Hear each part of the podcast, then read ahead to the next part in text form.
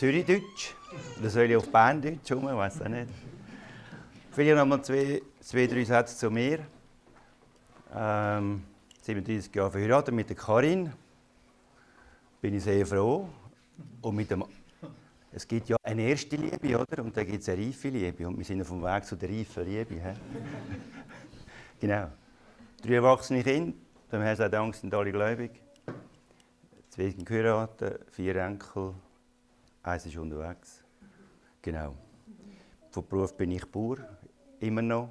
Aber den Betrieb habe ich schon einem Sohn übergeben. Genau, aber das ist der Beruf. Aber mein Anliegen ist auch schon schon seit ich eigentlich gläubig bin, dass ich dem Herrn möchte dienen und ich dann kann im Dorf helfen, Gemeinde gründen und aufbauen. Dann sind wir weitergezogen und haben jetzt im Nachbardorf auch eine gegründet. Dort ist der Peter mal bei uns letztes Jahr in Minkaltorf, christliche Gemeinde in Minkaltorf. Etwa gleich gross, so 40, 50 Leute mit den Kindern. Genau.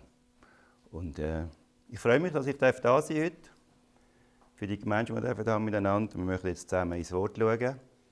Wir sind bei uns in der Gemeinde im Thessalonicher Brief.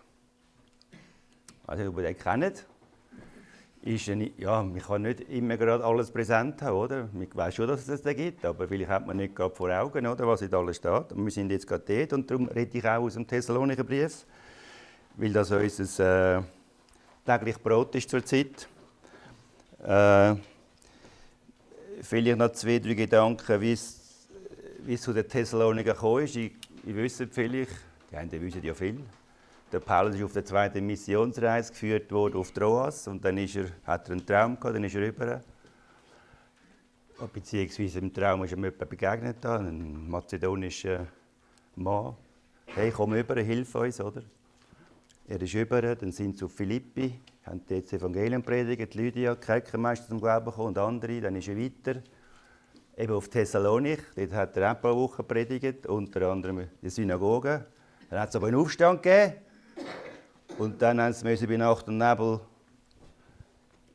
Leine ziehen, also weiter.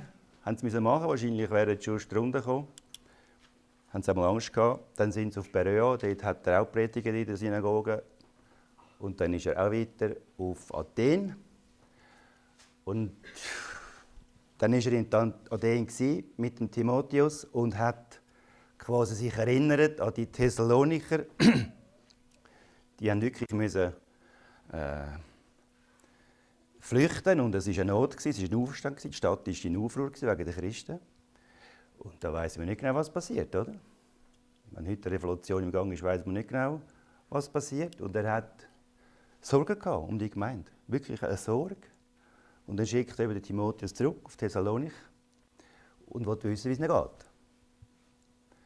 Und der, und der, der Timotheus kommt wieder zurück und gibt ihm Bescheid. Und da lesen wir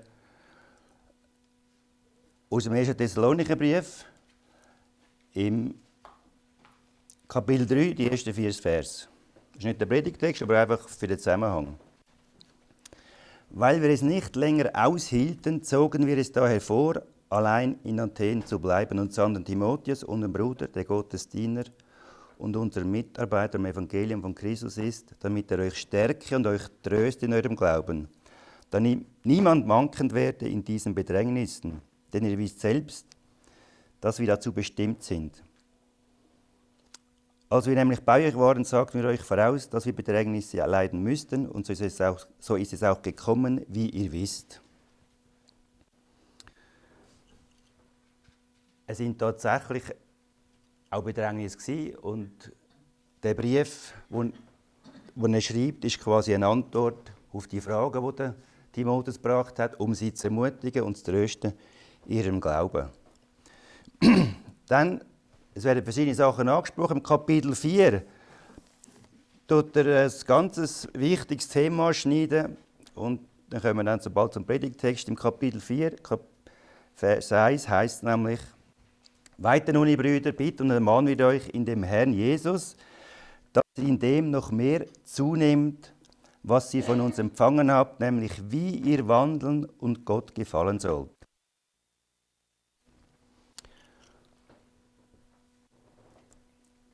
Der eine Bereich ist der Paulus möchte sie ermutigen, so wie sie leben, zuzunehmen, Gott noch mehr zu gefallen. Das ist ganz wichtig für einen Christ. Ein Christ ist ja nicht wieder nicht geboren und dann bleibt er immer im Stadium der Geburt. Das ist bei den Kindern auch nicht so, sondern ist normalerweise ein Baby wächst und ein Christ sollte auch wachsen. Er sollte zunehmen im geistlichen Leben. Und das sagt ihnen ganz klar, sie sollen noch mehr zunehmen, oder? Noch mehr zunehmen.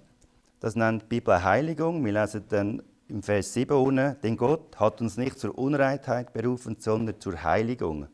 Heiligung ist eben das Verhalten von denen, die an Jesus glauben. Das sollte sich ändern, verbessern. Als Christ bleibt man nicht gleich, da tut man sich verändern. Gemäß Paulus.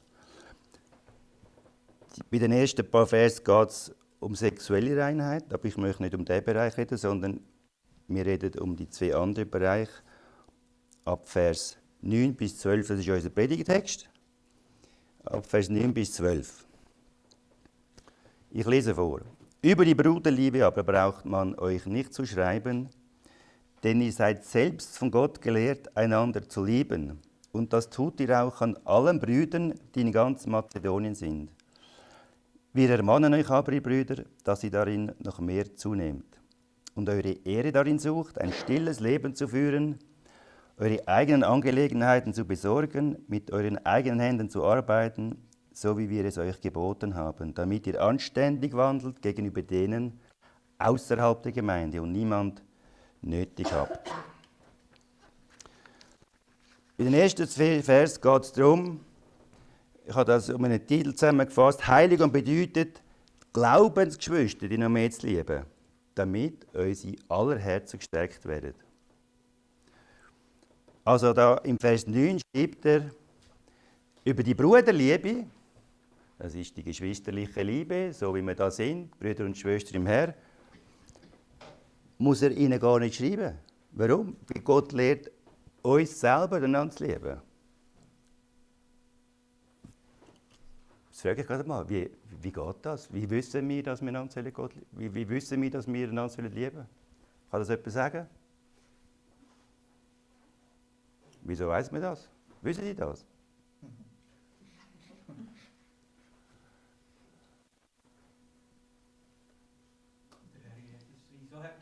Hä? Oh, als Zürcher habe ich jetzt die Hälfte verstanden.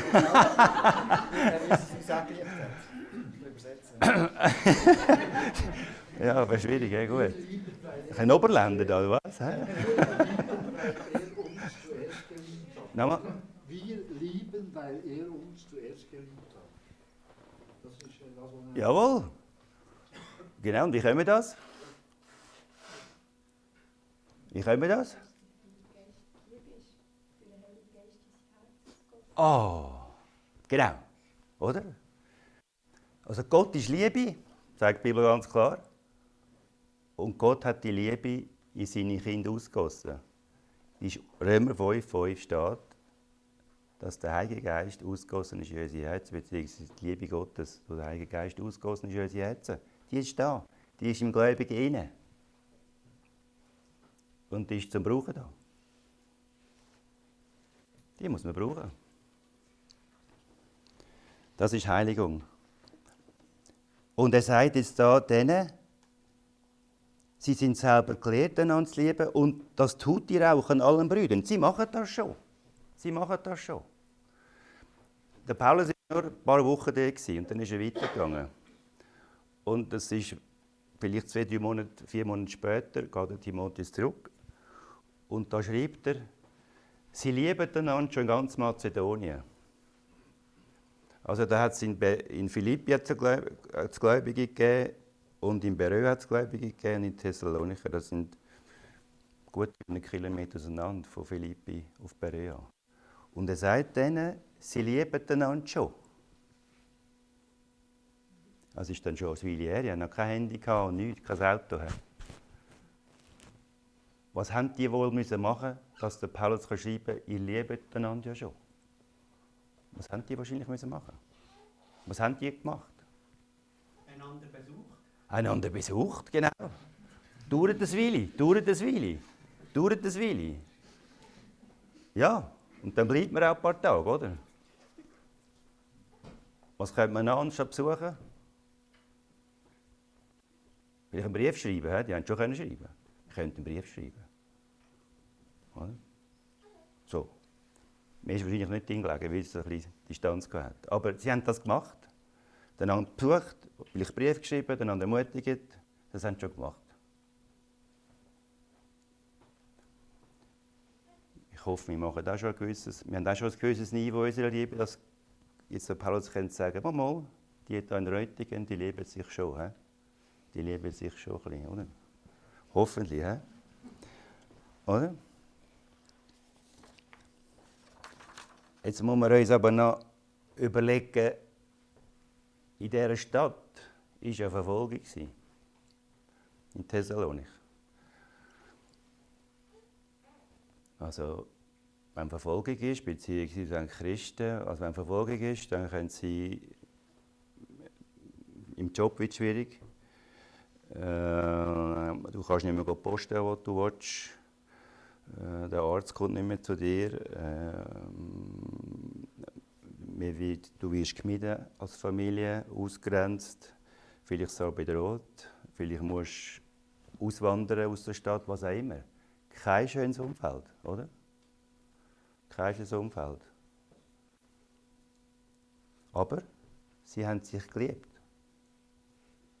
Das ist dann einmal der Challenge mehr, oder? Das ist dann einmal eine Challenge mehr. Wenn es uns alle, allen gut geht und alle gesund sind, ist ja das also nicht einfach wirklich, aber schon einfacher, oder? Aber wenn man dann unter Not ist und vielleicht im Untergrund bald muss sein, dann ist es nochmal anders, wenn man dann, wenn man dann kann sagen hey, schön, dass ihr einander liebt, oder? Oder? Also die haben ganz sicher, was haben die, füreinander, was haben die gemacht? Die haben sicher füreinander gebetet, die haben sicher einander besucht äh, untereinander, die haben Gastfreundschaft gepflegt, die haben einander Mut gemacht, die haben einander vielleicht müssen aushelfen, finanziell, was auch immer, die haben einander tröstet, die haben die Liebe einfach praktiziert. Nicht Kopfwissen, also schon auch, aber eben die Liebe, die sie im Herzen haben, ist zu einer praktischen Liebe geworden. Ganz praktisch. Liebe heisst, der andere über mein Bedürfnis stellen. Für die anderen sorgen.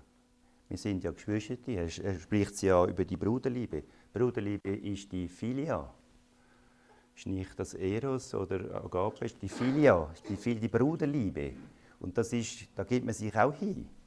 Für den anderen. Das ist eine tiefe Zuneigung zum Brüder und zu der Schwester. Und das haben die praktiziert. Er sagt aber im Vers 10, Brüder, wir mahnen euch aber, dass ihr darin noch mehr zunehmt. Also nicht einfach Status quo. Ja, wir machen es ja schon. Wir haben das ja gern, wir gehen uns nicht zum Weg aus. Wir, wir laden uns ja ein. Wir, was auch immer, wir sorgen für ihn, wir beten für ihn. Das ist sicher okay.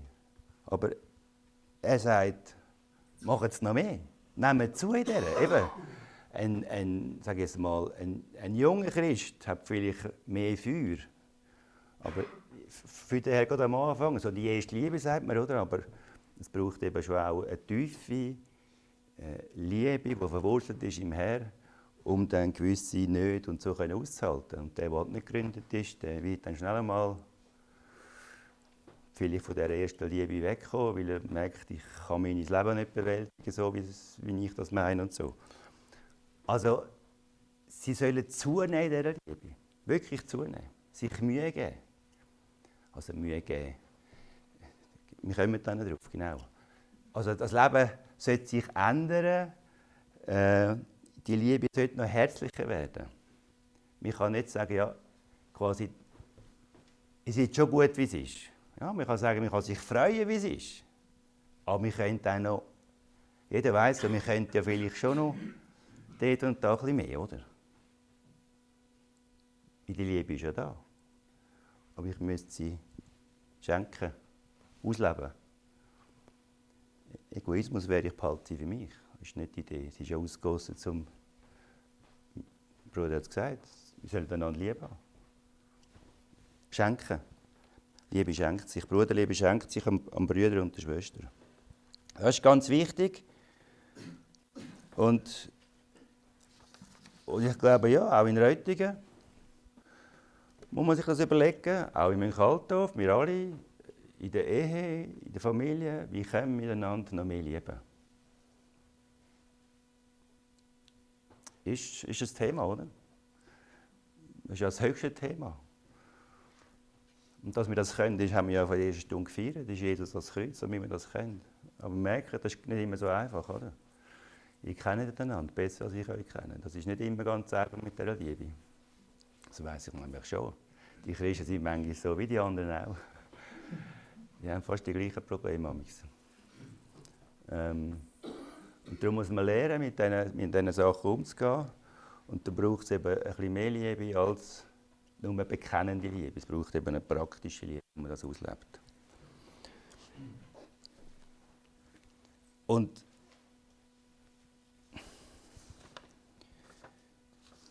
jetzt habe ich vielleicht etwas überrumpelt.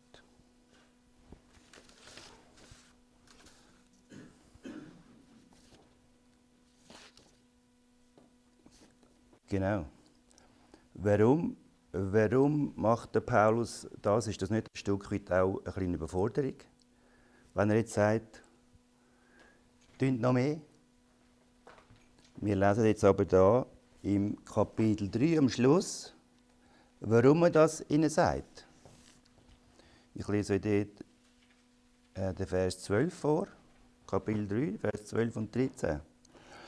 Euch aber lasst ihr wachsen und überströmend werden in der Liebe zueinander und zu allen, gleich wie auch wir sie zu euch haben. Und jetzt, damit eure Herzen gestärkt und untadelig gefunden werden in Heiligkeit vor unserem Gott und Vater bei der Wiederkunft unseres Herrn Jesus Christus mit allen seinen Heiligen. Also er bietet oder betet, dass die Liebe wächst. Unter ihnen, er schreibt sie nachher, dass sie wachsen. Warum? Das Ziel ist, damit eure Herzen gestärkt und untadelig gefunden werden. Also sie sind ja in einer Situation von Verfolgung. Also wenn man mal, man muss nicht lange darüber nachdenken, das ist keine schöne Situation, für, vor allem für die Familienväter nicht, wenn, wenn es Probleme gibt mit Kind und Frau, was machst du dann, oder?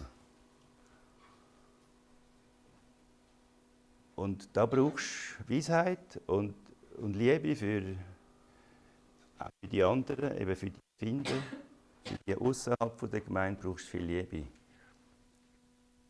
Aber wenn man das bewältigt, beziehungsweise wenn man Liebe untereinander übt, hilft das uns, weil unsere Herzen gestärkt werden und, und das befähigt uns eben dann in dieser Situation besser mit ihnen umzugehen. Also wenn wir miteinander lieben, werden durch die Liebe, die wieder gibt, andere gestärkt, um selber zu lieben. Es wäre eigentlich ein Selbstläufer. Gott schaut dazu oder möchte eigentlich, dass man einander liebt, damit jeder das überkommt, was er braucht. Aber für das müssen wir einander lieben. Und das stärkt jeder eigentlich in seinem Glauben, wenn er Ermutigung bekommt. Wenn er sagt, oder sagt, heisst, du, ich bete für dich, komm, wir beten noch zusammen. Komm, wir machen einen Spaziergang, erzähl mal, wie geht's. Ein bisschen so, oder? Und manchmal braucht es eben gewisse nicht, dass man das dann macht. Und in dieser Not, die sie sind, haben sie das ganz sicher müssen machen, sonst wäre es untergegangen. Und manchmal ist auch Not gut, das treibt es nämlich eben zueinander, zu der Bruderliebe oder auch zum Herrn, aber auch zueinander. Und das ist wahrscheinlich die Idee, warum man das sagt. Ihr müsst zunehmen dieser Liebe, weil die Liebe hilft euch persönlich, in eurer Situation zu bestehen. Und ich bin überzeugt, jeder von euch hat Herausforderungen. Jeder, jeder. Ob man da so noch jünger ist oder älter. Ich weiß es ja, ich bin auch ganz der Jüngste. jede Generation hat so seine Probleme oder seine Herausforderungen. Ist einfach so. Ich kann nicht sagen, ich, ich kann es jetzt oder ich kann es dann wird älter und gibt neue Herausforderungen, neue Probleme, neue Sp Herausforderungen. Aber Gott möchte, dass wir einander lieben, in einem geistlichen Sinn lieben und das hilft den Gläubigen zu bestehen. Weil dann erlebst du Gott.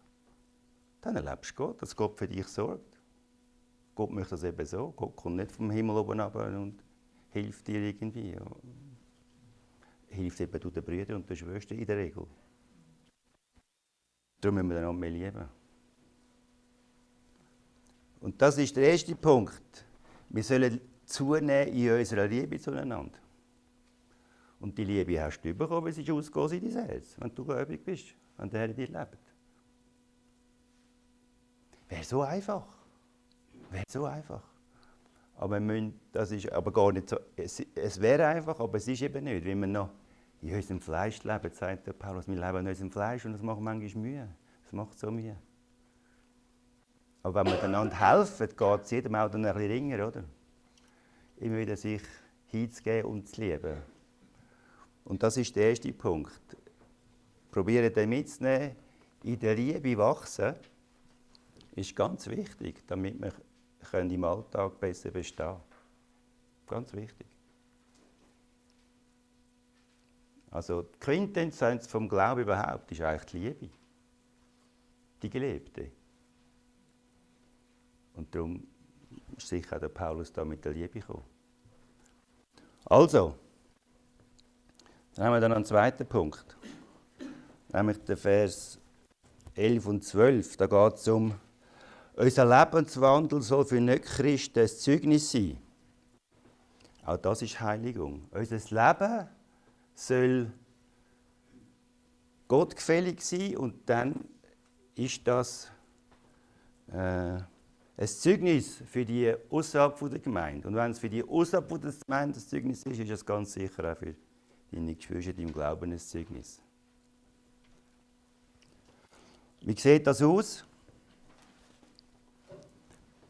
Erstens sollen sie ein stilles Leben führen. Beziehungsweise begründet noch. Es soll, wir sollen unsere Ehre darin suchen. Also es soll unser Verlangen sein. Es soll unser Verlangen sein, das Zeugnis zu sein. Oder? wir sollen uns auf das ausrichten, unser Leben soll ein Zeugnis sein. Wie sieht das aus?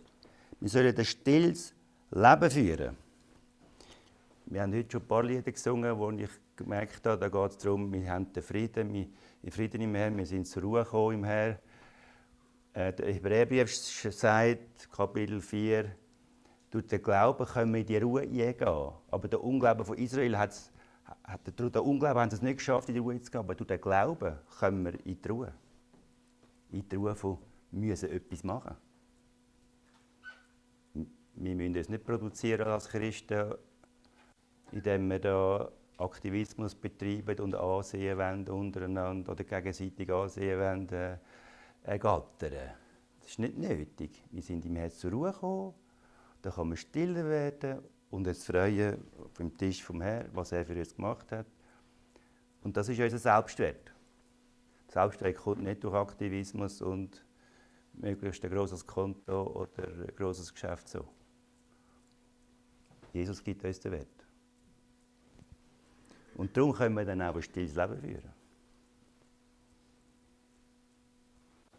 Also von innen her still. Natürlich ist man dann aufgrund des Glauben aktiv, aber nicht, weil ich etwas muss produzieren muss, mich muss darstellen sondern aus Überzeugung, aus Hingabe weil ich einen Auftrag habe, so, aber nicht, weil ich innerlich unruhig bin und will so irgendwie etwas erreichen, indem ich Ehre und Raum bekomme. Nicht so.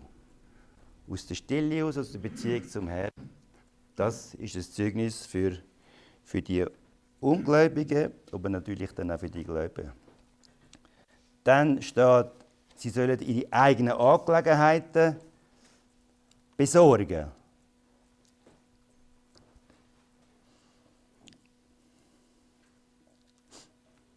Anscheinend, anscheinend hat es damals schon Leute gegeben, vielleicht heute auch. Da, da haben sich die einen die Angelegenheit von den anderen eingemischt.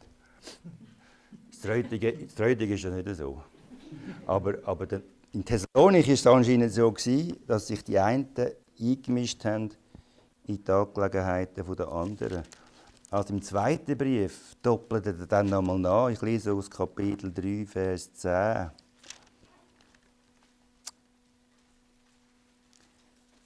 Nein, 11. Wir hören nämlich, dass etliche von euch unordentlich wandeln und nicht arbeiten, sondern unnütze Dinge treiben. Unnützes Zeug gemacht. Andere Sachen gemacht, die sie eigentlich hätten sollen. Nicht ihre, ihre ursprünglichen Aufgaben wahrgenommen. Und äh, so quasi nach, nach dem Motto Müssig gegangen ist der Laster aller Anfang, oder? Einfach so ein bisschen ja, das waren eben Griechen. Gewesen. Also äh, im Unglauben Griechen, da, da hat man das Leben noch ein bisschen genossen. Wir, ist, wir kennen den Paulus, der in dem Areopag war. Was haben die dort gemacht? Sie sind zusammengekommen, jeden Tag, um was zu machen? Was haben sie dort gemacht? Geschwätzt haben sie, ja. Klatsch und Tratsch haben sie dort ein bisschen gehabt, der Neuest erzählt. Ein bisschen so, oder? Die einen haben es klar geschafft, weil sie haben nicht gern geschafft. Sie haben mehr ein diskutiert und so. Ja? Und das ist als Christ unordentlicher Wandel. Ist nicht gottgemäß, gefällt Gott nicht. Klatsch und Tratsch zu verbreiten, unnütze Sachen zu machen. Paulus sagt, kein gutes Zeugnis. Gefällt Gott nicht und auch den Ungläubigen nicht. genau.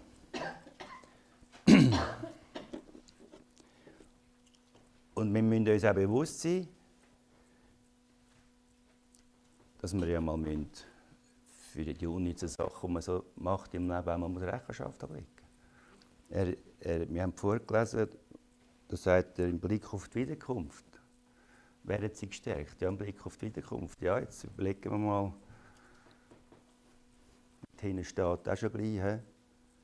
Dann drücke ich, gut die kommt jetzt einmal, oder? Und nachher sind wir dann im Meer und nachher sind wir vor dem Meer. Dann muss man dann über die unnützen Dinge muss man dann Rechenschaft ablegen. Darum wollen wir es gescheiter, oder? Wollen wir es gescheiter, probieren wir uns aufs Wesentliche auszurichten. Das wäre jetzt eben mal das erste Bruderliebe. He? Gut, aber jetzt da. Und das heisst natürlich, wer unnütze Sachen macht, hat vielleicht auch zu wenig eine Vision für sein eigenes Leben. Man müsste vielleicht auch lernen, Prioritäten zu setzen. Was ist wichtig? Was ist wichtig im Leben? Was, was will Jesus von mir?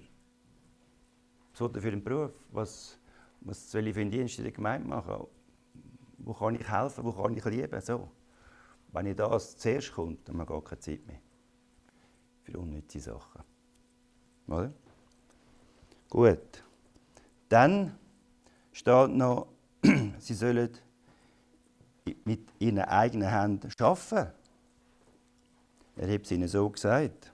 Eben die, die Griechen, die haben, der Griech war sich gewöhnt, einen Sklaven zu haben, Sklaven zu haben für den Haushalt und für auf dem Feld. Er war der Hausherr und dann kommst du zum Glauben. Ja, da, da, da denkst du jetzt nicht gerade einfach anders. Dann bist jetzt einfach, dann lebst du mal ein bisschen weiter und probierst ein bisschen zu schrübeln, aber Darum hat er ihnen müssen sagen, jetzt müsst ihr aber arbeiten, jetzt müsst ihr nicht da eben unnütze Sachen machen, faulenzen, geht bitte jetzt arbeiten, sorgen für euer Leben selber. Oder? Und das, äh, das muss er da mit, mit Nachdruck betonen, weil es eben nicht so war.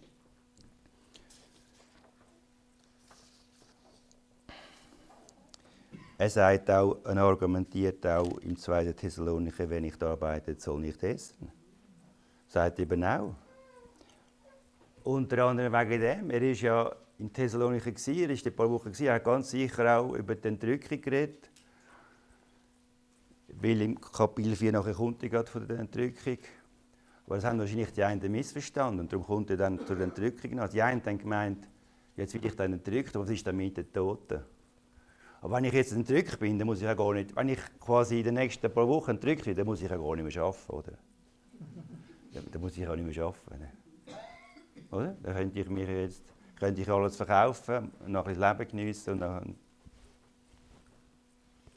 Wäre schön, oder? Aber es ist noch, noch nicht passiert. Das ist noch nicht passiert, aber es rutscht immer, er kommt immer näher. Aber dann sagt er, nein, nicht so. Bis und quasi bis der kommt, sind wir da. Und da ist euer Lebenswandel gefragt. Ein guter Lebenswandel. Ein Lebenswandel, der gefällt. Und das heisst, schaffen. Selber für deinen Unterhalt sorgen. Nicht die Hohlhand machen. Und auch, Christen, da kann man nicht meinen, wie man es gläubig wird, da kommt, da kommt gemeint und versorgt einem. Nein, selber schaffen. Selber schaffen. In erster Linie, wenn es Gründe gibt, ist das möglich, aber grundsätzlich schafft jeder für sich selber, dass es Auskommen hat und Einkommen. Weil Arbeit ist kein, grundsätzlich kein Fluch, sondern ein Segen. Das ist also Fragt mal die Arbeitslosen, wie es denen geht, die nicht arbeiten dürfen. Das ist nicht schön. Arbeit ist auch ein Segen. Ferien ist schon mal schön, aber immer keine Arbeit hast, ist auch nicht schön. Genau. Aber denen, die faul sind und unnütze Sachen wollen, treiben, dem muss sagen, nicht, geht nicht, geh du arbeiten. Sorg dir für dich selber. Genau.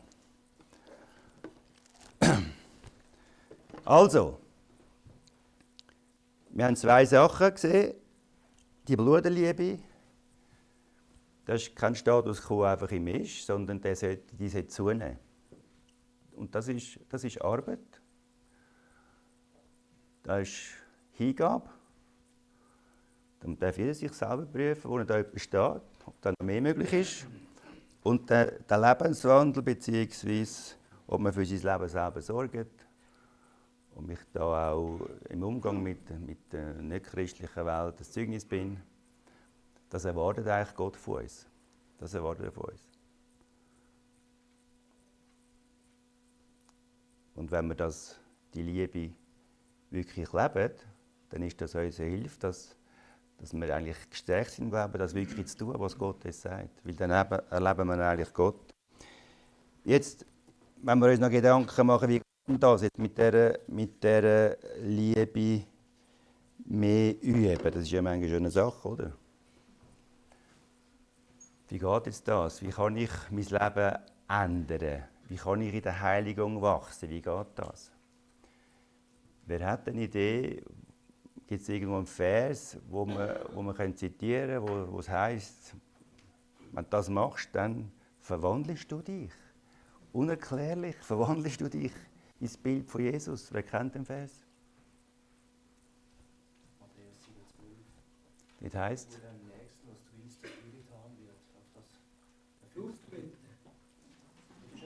das. Blut. Matthäus 7,12. Tue einem anderen, was du willst, dass dir getan wird. Damit erfüllst du die Propheten und das Gesetz. Jawohl, das passt zum Thema. Ich schlage einen anderen Vers vor. Wir können zusammen lesen. Zwei, genau, 2. Korinther 18. Genau, 3,18, jawohl. 2. Korinther 3,18. Da steht. Wir alle aber, indem wir mit unverhülltem Angesicht die Herrlichkeit des Herrn anschauen, wie in einem Spiegel, werden verwandelt in dasselbe Bild von Herrlichkeit zu Herrlichkeit, nämlich vom Geist des Herrn. Also ich muss, ich muss auf Jesus lernen, auf Jesus schauen. Also auf eine Art auch, wie wir es in der ersten Stunde gemacht haben, was er gemacht hat. Aber nicht nur, dass ich jetzt erkauft bin und erlöst bin und gerecht bin von Gott, sondern was eben er von mir erwartet.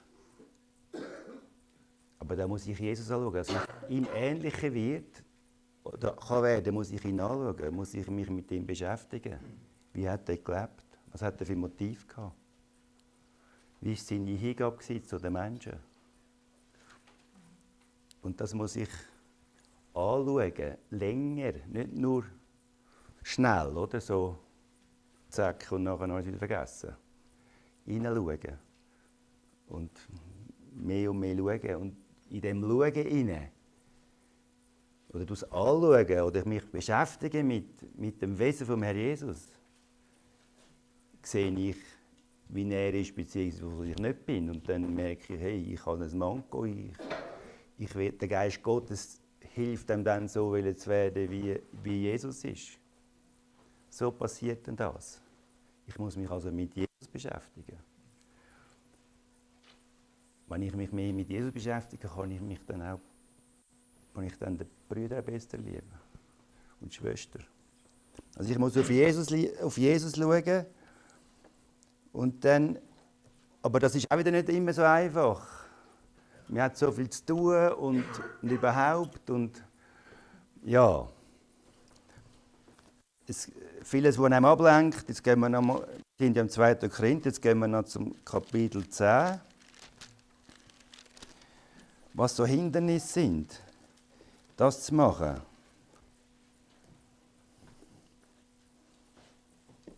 Ich lese aus dem Kapitel 10, Vers 3 bis 5.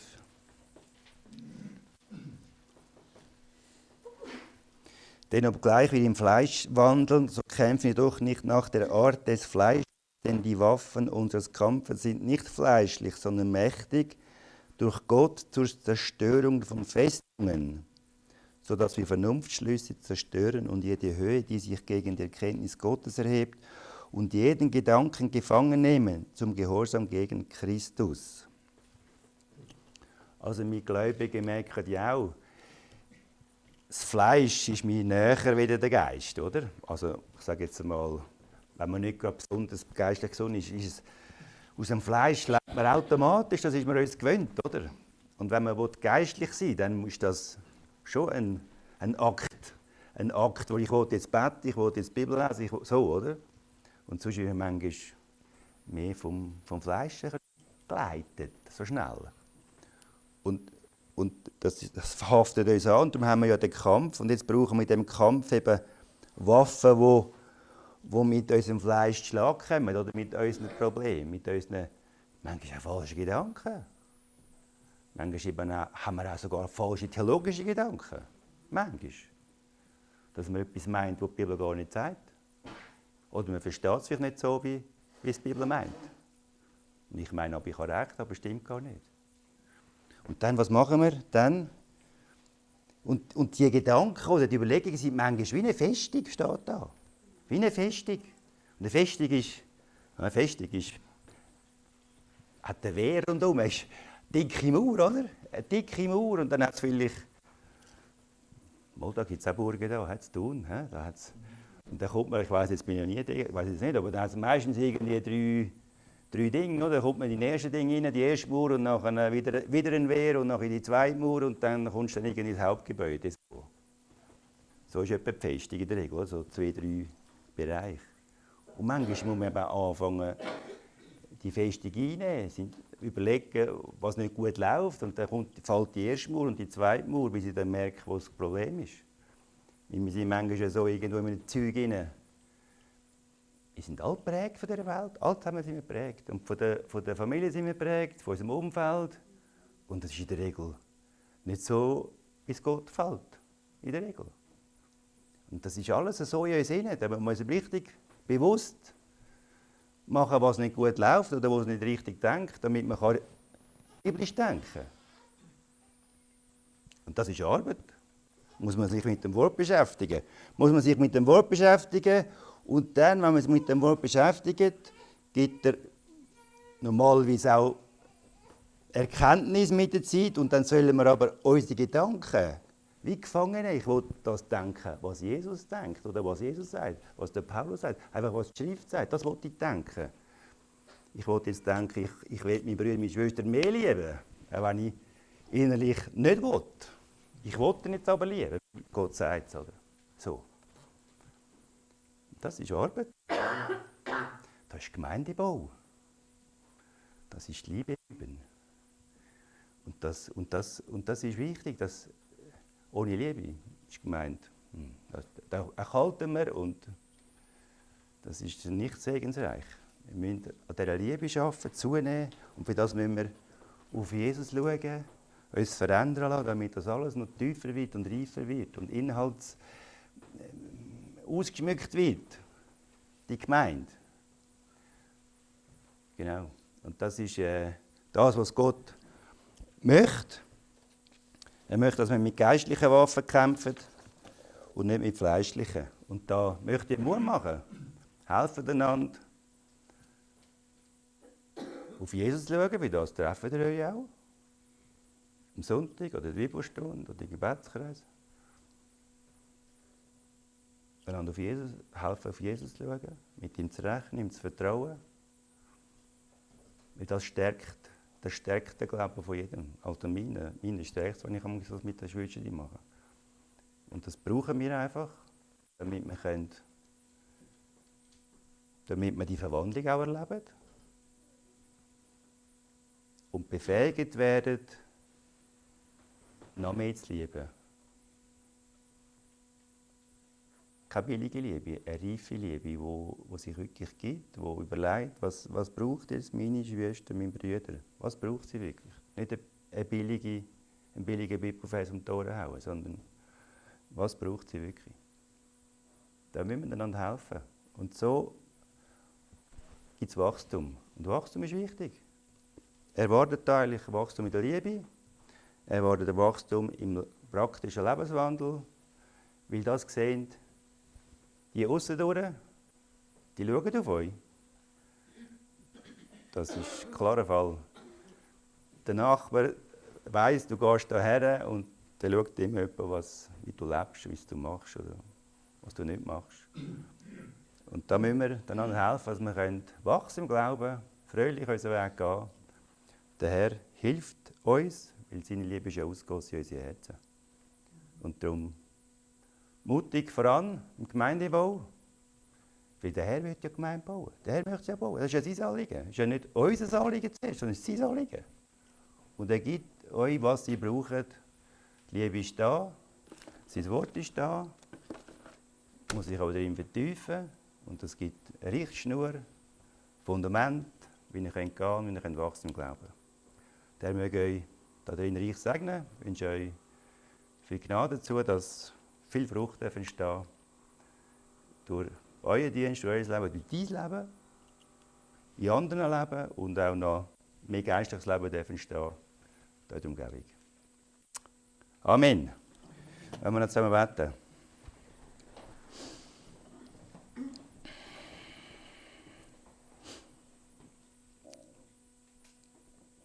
Himmlischer Vater, ich danke dir für deine Liebe. Sie ist nicht verdient, es ist, die Liebe kommt von dir, weil du eine Person, wie du in, in dir selber die Liebe bist. Die Liebe möchte das Wohl von den Menschen, deine Liebe. Und du hast, auch, hast du Jesus geschickt, nicht nur für die Erlösung, sondern auch für unseren Wandel dürfen wir deine Liebe uns haben. Schenk du mir und unser gehorsames Herz, dass wir die Liebe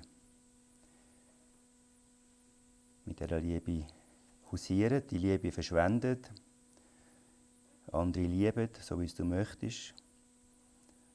In dem Sinn, dass wir wirklich das Wohl von unseren Geschwistern im Blick haben. Das Wohl von den Nicht-Christen. Dass wir mit deiner Liebe, die Mauern einreissen kann, können lieben und, und wirklich Menschen können frei werden von ihren Zwängen. Menschen können gesund werden, heilig dürfen erleben, dürfen wachsen im Glauben, können mit ihrem Leben ein Zeugnis sein. Ich bitte dich, dass du gnagest dazu, dass er da bei diesen Geschwistern darf die Gemeinde wachsen. Ein inwendiger Mensch, aber auch gegen aussen. Beziehungsweise auch die Menschen dürfen dazukommen, Menschen dürfen hören und auch dürfen umkehren. Wir möchten uns dir abbefehlen und dir danken, dass du für die Gemeinde besorgt bist. Es ist dein Lieb und du sorgst für dein Lieb und dafür danke ich dir von ganzem Herzen. Amen.